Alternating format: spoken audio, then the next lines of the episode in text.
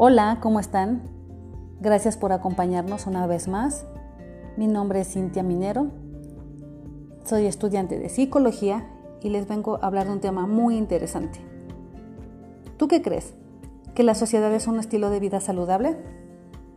¿Qué opinas? Bueno, yo te puedo comentar que para mí conlleva muchas situaciones, muchos aspectos en los que todos tenemos diferentes formas de pensar, ya sea creencias, eh, estilos de vida. Pero bueno, antes de adentrarnos al tema, eh, hay una reflexión, una frase que me gustó mucho y se les quiero compartir. Dice así, la sociedad es como el aire, necesario para respirar, pero no suficiente para vivir. George Santayana. Híjole, esta se me hace una frase genial, se me hace muy importante porque conlleva muchas cosas. Bueno, el hombre es un ser social, está inmerso en la sociedad desde que nace hasta que muere, pero, pero resulta difícil dar una definición exacta de la sociedad. Pero ¿qué podemos decir? Que es una agrupación de individuos con el fin de cumplir las finalidades de la vida mediante la cooperación mutua.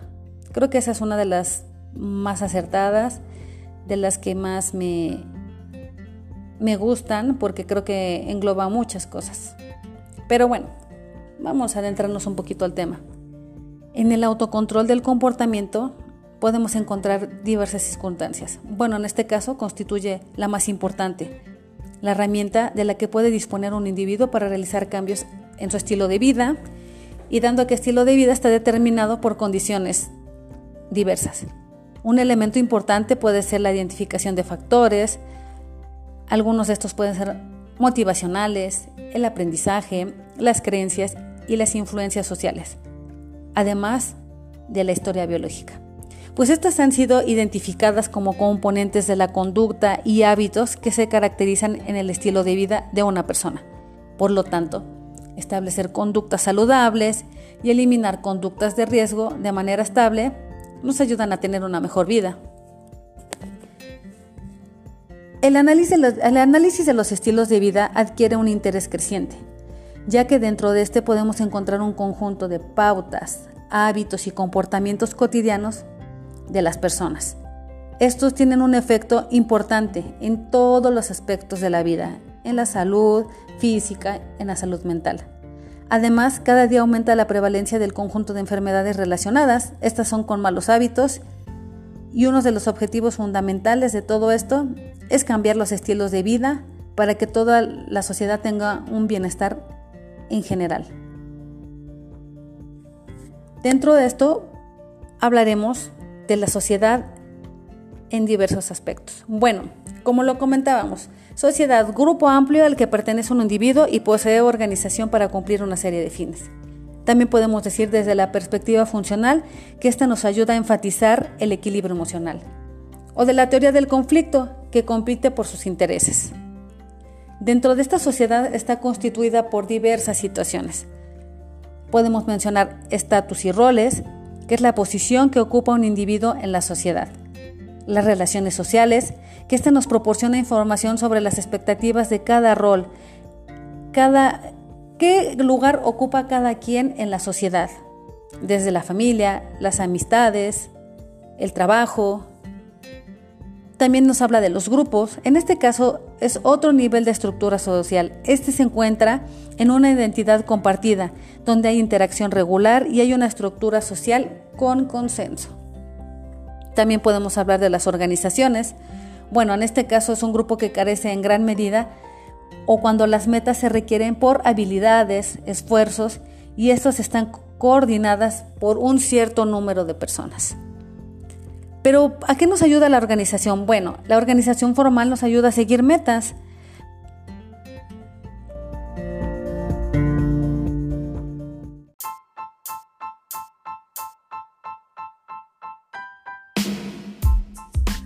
Claro, como comentábamos, una de las principales funciones de la organización es que sigan metas y que todos tengan un fin como, como un grupo algo que los conecte para poder llegar a ellas. Bueno, la cultura.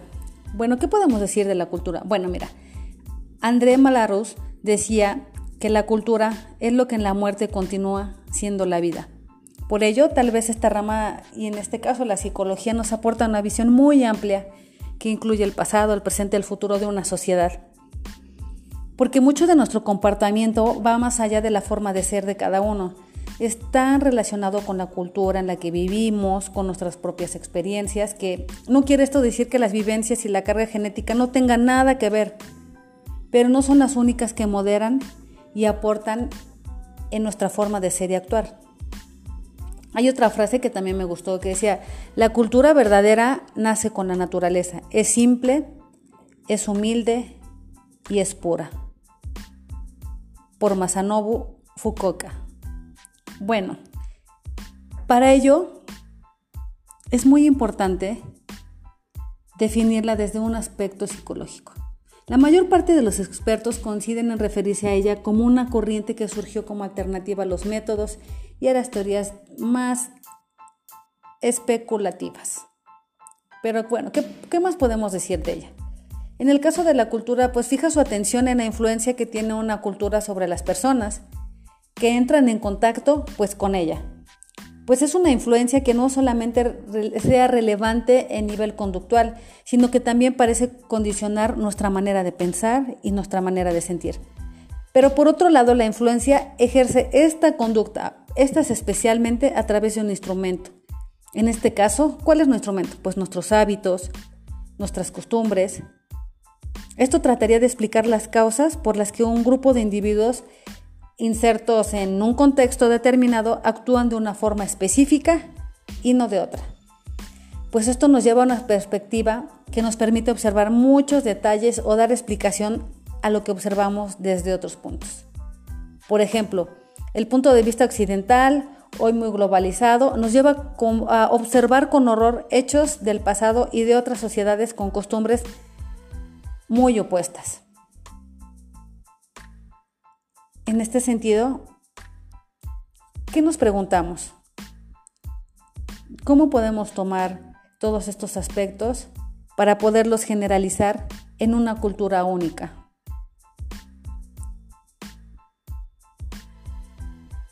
Pues la cultura se dice que es el producto de la sociedad transmitiendo valores, creencias, el lenguaje, las ideas y actitudes. Pero ¿qué elementos posee esta? Bueno, pues las creencias, ideas compartidas, los valores, estándares compartidos de qué es lo correcto. Así lo rige la sociedad. Las normas, reglas de cómo se debe vivir. En este caso, si no se vive como está de acuerdo a la cultura o la sociedad, aplican sanciones, recompensas o castigos. También hay símbolos, en este caso son imagen o sonido, que esto nos va a dar igual a un significado. El lenguaje, que es tan rico que es un almacén de cultura. Y por último, la tecnología, un cuerpo de conocimiento práctico. Esto que nos da sociedad más cultura, humanidad.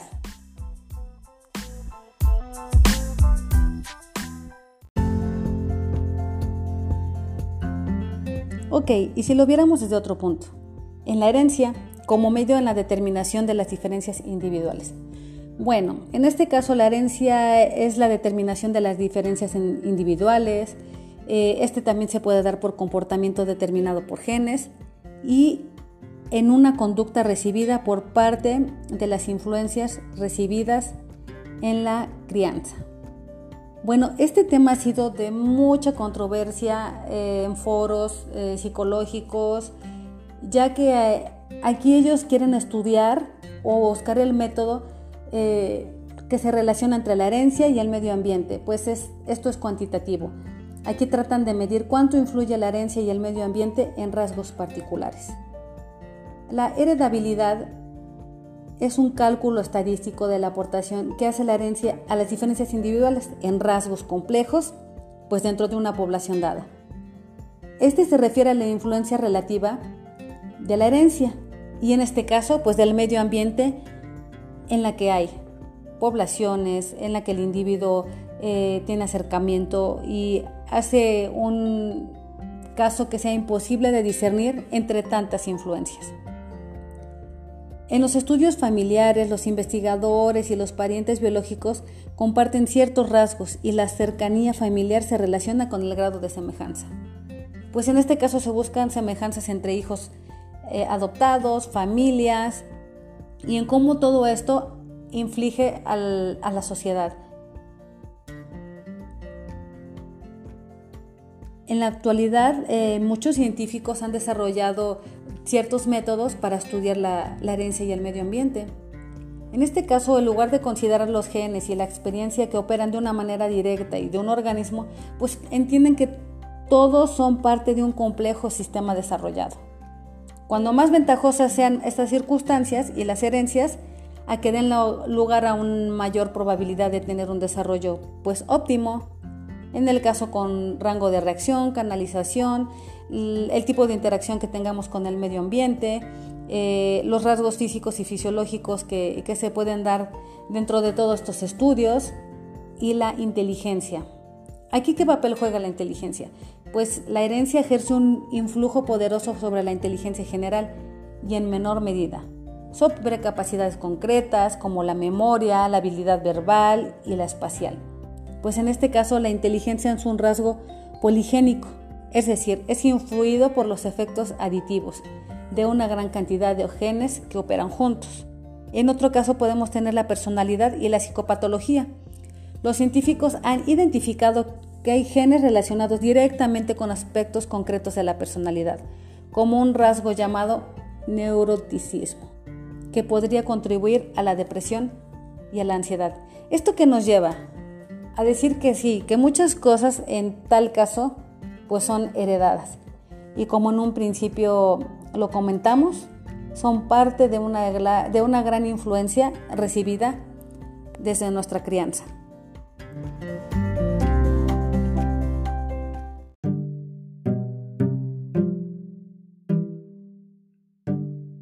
Y ahora vamos a cerrar con un tema muy importante. Creo que este conlleva muchas situaciones respecto a los individuos, a la sociedad, que es la motivación. Bueno, la motivación viene del latín movere, mover. Este implica procesos en dirección, mantenimiento de actividades físicas, patológicas, cumpliendo ciertas funciones. Este también está relacionado con el comportamiento biológico, con el comportamiento eh, variable, con lo que se responsabiliza de, pues, de los actos y explican la perseverancia para, a pesar de las adversidades que podamos vivir. También nos habla de la teoría de las investigaciones. En este estado nos habla de dos, la télico y la paratélico. Sin dejar de mencionar las conductas instintivas y el aprendizaje, como en el caso de Freud, que nos decía que es el motor para la acción. Pero dentro de esto podemos encontrar también impulsos incentivos, que estos nos, son como son estímulos de recompensa externa sin dejar pasar las expectativas y modelos cognitivos de la motivación. Esto nos ayuda para explorar las fuerzas que motivan a las conductas personales y sociales. Pero bueno, este, este tema acerca de la motivación, ¿a qué nos da hincapié? Pues a lo que es un individuo, a la forma en la que actúa, en la forma en la que se comporta y cómo se determina de una manera. Yo creo que es una combinación de procesos intelectuales, ya sea fisiológicos y psicológicos, en este caso, pues tienen una situación dada con vigor a cómo se actúa. También lo podemos mencionar como lo decía Harold, que decía que la motivación es un término genérico que se aplica a una amplia serie de impulsos, deseos, necesidades, anhelos, fuerzas similares. Decir que los administradores motivan a sus subordinados en un trabajo y que realicen las cosas que esperan para, en este caso, satisfacer sus impulsos y sus, y sus deseos para poder actuar de una manera correcta. Al parecer todo esto coincide con la motivación, a que podamos influirnos de una manera correcta respecto a nuestra conducta. Pues yo creo que los seres humanos eh, lo principal que tenemos para la motivación son impulsos. En este caso a veces hay impulsos conscientes e inconscientes. Pero algunas de las teorías de, la motivación en psicología establecen un nivel de motivación primario y en este se requiere la satisfacción de necesidades elementales, como ya lo habíamos mencionado, eh, en el caso de poder respirar, comer, eh, como la pirámide de, Maslow, ¿no? Eso es un, aspecto muy, muy importante del que no podemos eh, dejar pasar por, por alto. Pero bueno, ¿a qué dedicamos la motivación social? Pues se dedica a estudiar factores externos, situaciones motivacionales sobre, sobre la vida del mismo, ¿no?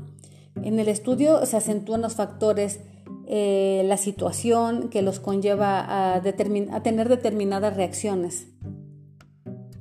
Esto también se centra en características que nos permiten que el individuo eh, se desenvuelva de una manera diferente en relaciones eh, pues diferentes. En este caso puede ser en un proceso pues difícil de algunas necesidades que, que no, no cree controlarlas. Pero bueno en este caso creo que el tema de la, de la motivación sigue siendo muy importante porque como lo comentábamos, la motivación es el impulso más intenso que nos lleva a la supervivencia. En un estado puro, cuando se lucha por la vida y seguido por las motivaciones derivan a la satisfacción de muchas necesidades. Este creo que debe ser nuestro principal impulso, ya que al que nosotros tengamos motivación, pues ya conlleva a, lograr nuestras metas, a seguirnos dirigiendo, dirigiendo por un buen, un buen camino que nos ayude a satisfacer todo, todo nuestro campo de, deseos y de necesidades. Yo creo que a esto se le llamaría como, como un espíritu de, lucha y en este caso pues es la manera más correcta para poder eh, tomar decisiones eh, en esta sociedad ¿no? tan, tan subjetiva. Bueno, pues espero que les haya gustado este tema. La verdad es que es muy interesante. Y pues para cualquier duda, para cualquier eh, eh, que les que quieran seguir investigando, les voy a recomendar el libro de, Valdivia. Es donde saqué la, información acerca de, de estos temas que mencionamos. Es de psicología diferencial. Y pues terminamos con, con esto por el día de hoy les doy las gracias por habernos acompañado y por favor no dejen de escucharnos una vez más. Gracias. Adiós.